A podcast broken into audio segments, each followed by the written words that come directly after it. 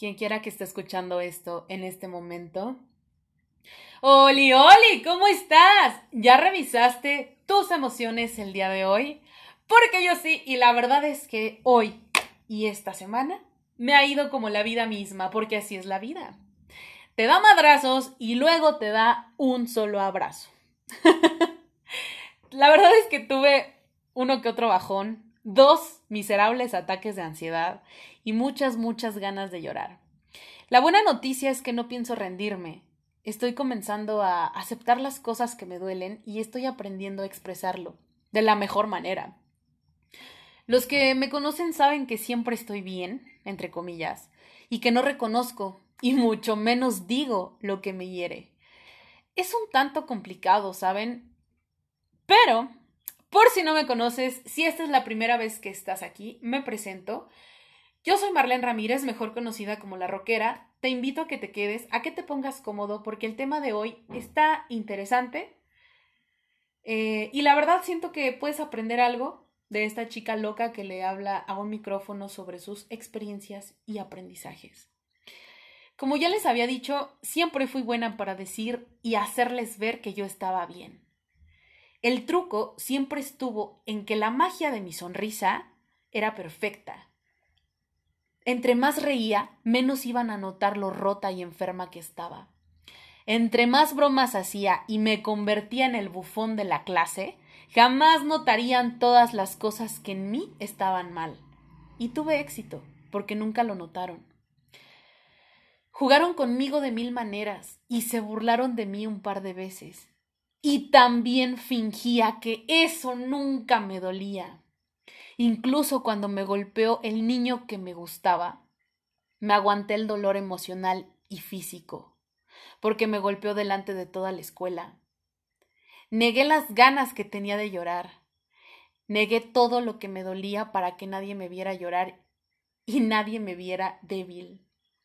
Parecía muñeca de esas con sonrisa eterna y genuina, pero no. No lo era. Todo lo que me guardé, todo lo que no expresé, hoy me doy cuenta que por poco me mata. Es algo que ya traigo desde siempre, ¿sabes? Y que costará bastante cambiarlo. Y escúchame, me va a costar muchísimo, pero lo voy a lograr. Todo se empieza desde que quieres un cambio. Y yo no solo lo quiero, yo lo necesito. Y ya que andamos en confesiones, estoy un poco nerviosa por esto. Quiero decir por qué considero que tengo mis recuerdos de infancia bloqueados. Es un tanto difícil decirlo porque esto no lo sabe mi familia, solo lo sabe mi mamá. Y definitivamente es difícil. Ok. Cuando era una niña, fui abusada sexualmente. No pienso hablar ahora sobre mi agresor porque aquí solamente se trata de mí. Estamos en un momento con Mar y solo concierne hablar de mí. Además yo soy más importante que él, ¿no lo creen? Tengo algunos flashbacks y algo que jamás he olvidado es su olor. Me da asco de solo recordarlo y ¿saben qué? También fingí que no pasó nada. Maldita sea. Recuerdo a mi mamá preguntando, insistiendo si esta persona me había tocado o me había hecho daño, y yo lo negué todo. Fingí que yo estaba bien. O sea, mi especialidad de fingir estar bien fue desde ese momento.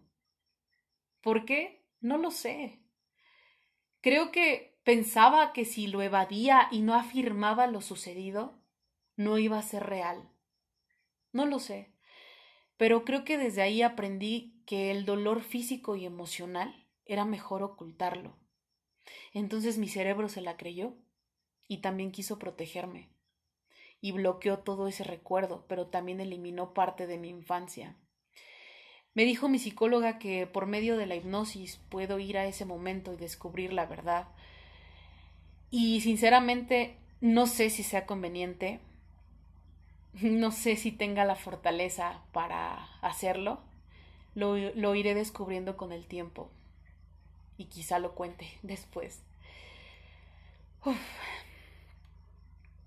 Cuando yo llegué a hablar con personas sobre este tema, fueron muy pocas realmente, siempre les decía que era un tema que no me afectaba. Pero también mentí. Lo cierto es que sí.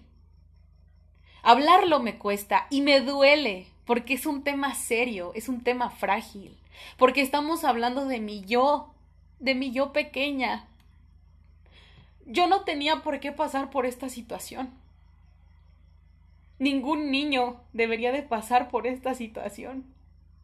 No tenía tampoco por qué esconderme, ni ocultar el asco que tenía. Es un tema que quizá no me afectó al tener mi primera relación sexual, pero sí me jodió por completo por el simple hecho de crecer pensando que todo lo malo que me pasara era mejor ocultarlo de todos porque esto me hacía fuerte. Y por supuesto que me di en la cabeza porque no, las cosas no son así. Y esa es una de las cosas con las que he tenido que cargar. Lo dije. Ok. Y así fue para todo, ocultando mis emociones. Creo que desde ahí fue el, el momento en que lo aprendí. Y así seguí. Tuve un novio que fingió ser heterosexual para demostrarle a sus amigos que no era el marica, así le decían. Cuando supe que me había utilizado, ah, ah, perdón, cuando supe que me había utilizado, me sentí un despojo. Sentí que no valía nada. Yo estaba muy ilusionada con él, de verdad me gustaba, me emocionaba que llegáramos y, y, fuéramos juntos, no sé, a la tienda de la mano. En serio, estaba muy emocionada. Y cuando él me confesó esto, de que realmente era gay y que y, y, que había jugado conmigo que todo lo que me había dicho era mentira, porque pues sí, me, me dijo cosas muy bonitas. Le dije, o sea, yo solo le contesté con una sonrisa y le dije, todo bien, amigos, sin rencores, todo cool. Y al día siguiente fui a la escuela normal, feliz, como si no hubiese pasado nada, como si mi corazón no estuviera roto, pero sí lo estaba. Y nunca, nunca le dije cuánto me había dolido. A veces hacemos actos inevitables que van a lastimar a los demás. Pero si se puede siquiera tener tantita responsabilidad afectiva y evitar este tipo de desastres, háganlo. Piensen lo que están haciendo. Piensa antes de actuar. Después tuve otro novio que también jugó conmigo. ¿Por qué no? Era el típico y básico imbécil que comenzó a andar conmigo por despecho, porque su ex lo había dejado. Yo ni siquiera le importaba en lo más mínimo. Y esto, digo, pues voy a ir a un punto. Obviamente, esto, esto tiene un punto de un aprendizaje. Pero es que de verdad, o sea, hoy recapitulo y digo, ¿por qué? O sea, ¿por qué lo permitiste? Si desde el principio, o sea, obviamente sí, llegó con palabras bonitas y todo, pero conforme pasó el tiempo, sí, sí, de verdad sentía como que le valí, o sea, como no hacía cosas por mí, no se interesaba eh, por ver si, si estaba bien, cómo me había ido en la escuela, no sé. Y el día que yo me negué a tener relaciones sexuales con él, esto fue muy chistoso porque me llevó a su casa, me presentó a su mamá y a su abuelita, creo. O sea, y él pensó que presentándome a su familia, yo iba a pensar que ya éramos súper formales. No sé, como que siempre tuve ese radar de que algo no andaba bien. Entonces me negué a tener relaciones y debo agregar que él vivía en un barrio muy feo y me dejó ir sola a mi casa. Obviamente él fingió y me dijo no, si no quieres yo te respeto, todo bien, no me voy a enojar, pero claro que se enojó. Desde ese momento él desapareció. Como dicen hoy en día, me gosteó. Para los que no sepan qué es gosteo, es un término que se utiliza actualmente por la chaviza para decir que una persona con cero responsabilidad afectiva te deja de hablar. Desaparece de tu vida como si fuese un fantasma, por eso es del término ghost. Entonces, pues me gostea y, y se va de mi vida. Entonces, algo muy importante que aprendí aquí, que debo como destacar. Número uno, enamorarse debe de ser una decisión y bien pensada. Deja de romantizar eso de que me flechó a primera vista, no sé qué me pasó, todo fue tan rápido. No, no es sano, porque para empezar, cuando estás conociendo a alguien, debes de aterrizar uh, tus piecitos en la tierra y tomar en cuenta que probablemente esta persona sale con alguien más, habla con alguien más o tiene problemas todavía por no cerrar ciclos con su anterior pareja. Debes de conocerla y también ver si hay interés, porque si no lo hay, no vale la pena que te hagas daño y que te ilusiones con algo que sabes perfecto que no va a pasar. A menos así como tú lo piensas o como tú lo quieres. Es mejor cortar de raíz desde el primer momento a que tiempo después te ahogues de llanto y de dolor. No te hagas eso, por favor. No idealices a nadie. Por sanidad mental te lo pido. Yo estuve muy dolida, y entre más pasaba el tiempo, más miserable me sentía. Porque peor tantito me enteré que regresó con su exnovia. Yo pensaba y pensaba en qué había fallado, por qué no me pudo querer. ¿O acaso su exnovia era mucho mejor que yo? Pasaron unos meses y tuvo el atrevimiento de venir a la tienda. Recuerden que tenemos una tienda de abarrotes. Y venía como si nada. Venía, platicaba con mis papás, con mis primas, con, lo, con a quien se topara aquí despachando en la tienda, cotorreaba. Y eso de verdad me ponía mal, me enfermaba. Sentía mucho coraje, estaba dolida, estaba triste. Obviamente esto jamás se lo demostré, porque siempre yo era así de que termino una relación y, y si me empieza a hablar, mira, yo como si nada. ¿Qué onda? ¿Cómo estás? ¿Cómo te va? Órale, qué cool. Cuídate mucho, te mando un abrazo. Siempre finjo que todo cool con ellos, cuando en realidad lo que quiero decirles es otra cosa.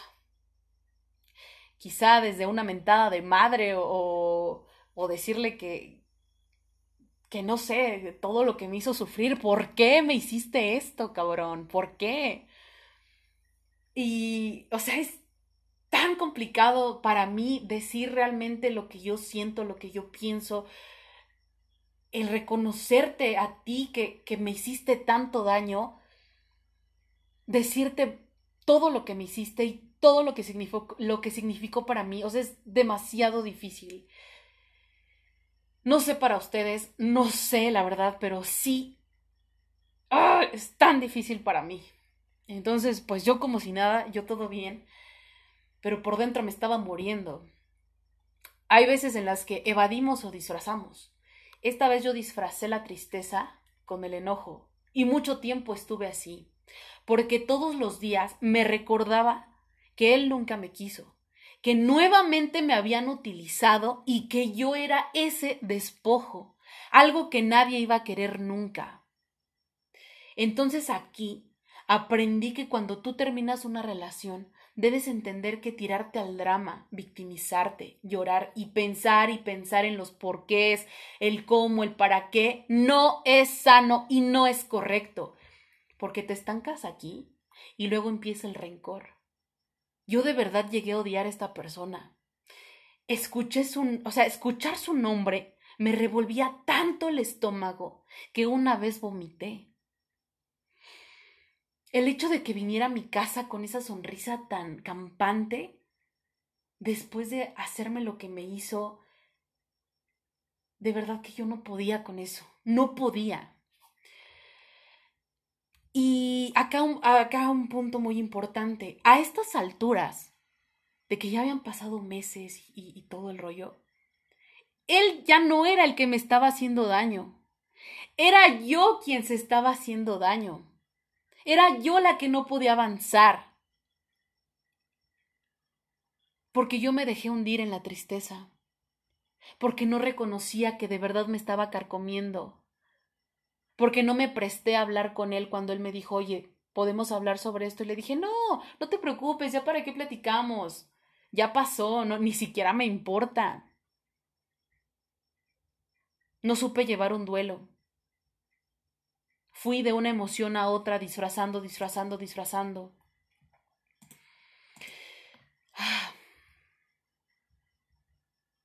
Ya mucho después aprendí lo importante que es perdonar. Y lo aprendí porque ya pasó muchísimo tiempo, lo volví a ver y ya no sentí nada. Ese enojo ya se había ido, ya ya no sentía asco, ya, ya, de verdad no sentía nada.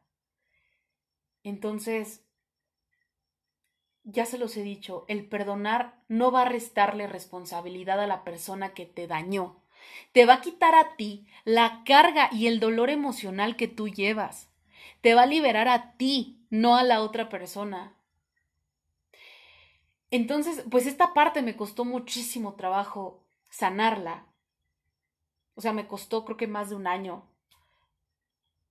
Y no fue, no fue tanto porque él haya sido muy importante, no fue porque, ay, es que lo amé con toda mi alma. En realidad fue una relación vacía de cuatro meses. La frustración aquí fue que me costó trabajo por todas las inseguridades que yo venía cargando.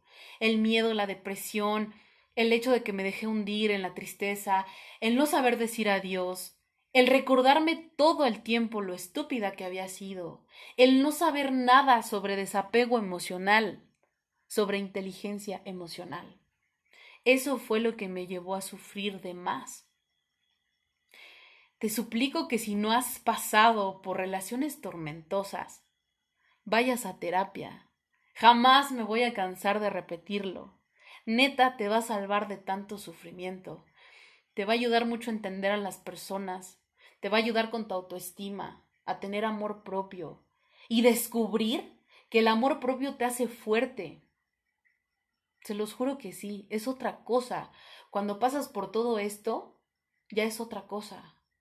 Ojalá yo hubiese sabido esto antes. Y no les voy a mentir. No idealizar es difícil, porque volví a hacerlo. Porque el corazón es tan masoquista que no le importa lo que ya aprendiste a madrazos. Pero ese error lo pagué muy caro. Esta persona nunca me amó. Y a diferencia de los anteriores, él sí jugó conmigo.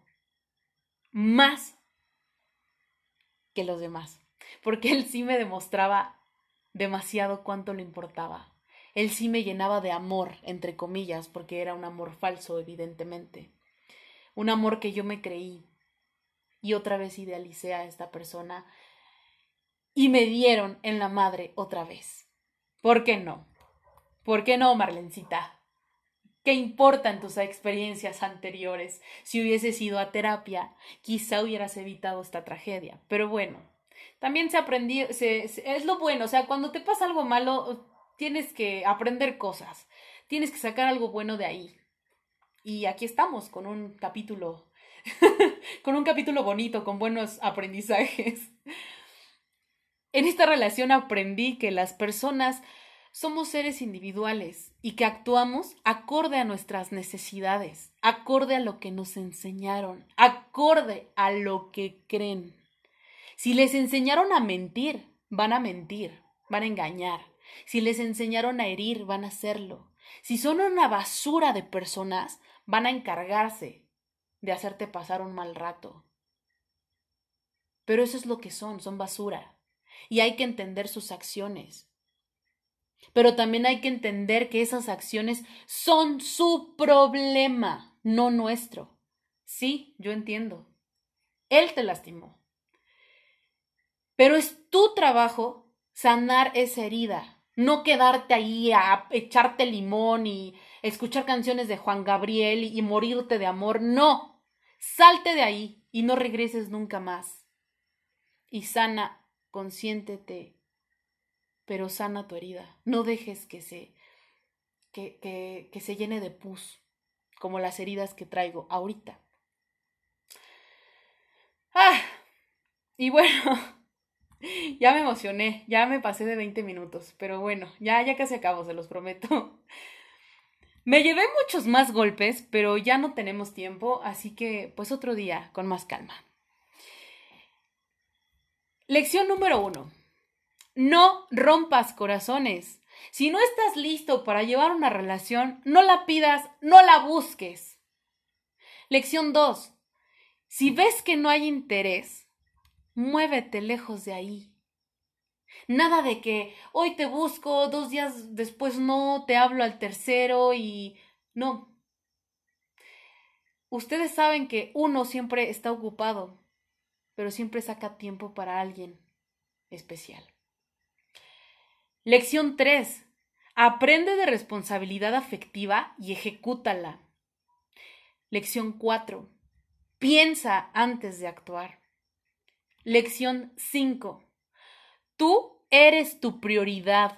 Ve a terapia y aprende de inteligencia emocional.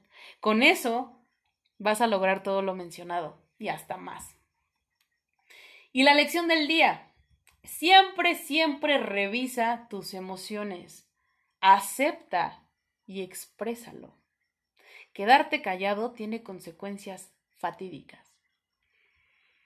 Esta última lección estoy intentando comprenderla y de verdad que estoy lista para hablar de todo lo que me hace daño, porque estoy harta de fingir, estoy harta de correr, de llorar sola, de estar escondida como si yo le debiera algo al mundo. Estoy de verdad cansada de estar sola, simplemente me rindo. Merezco dejarme abrazar, merezco hablar de todo lo que me hace daño sin ser juzgada. Merezco librarme de todas las cadenas que hoy me impiden caminar erguida. Sé que con el tiempo, paciencia y esfuerzo lo podré hacer. Por lo, por lo pronto, lo que dije hoy, lo que confesé, lo de mi, mi abuso sexual, es algo que cuenta para hacer más leve la carga. Gracias por escucharme, gracias por estar aquí. Gracias por interesarte en esta roquerita rota. Yo me dejé romper y romper tantas veces que quedaron pedacitos de mí regados en un suelo incierto. Si estás a tiempo, no te dejes romper. Si te llegan a ti un poquito tarde estas palabras, no te preocupes. En terapia puedes reconstruirte, te lo prometo.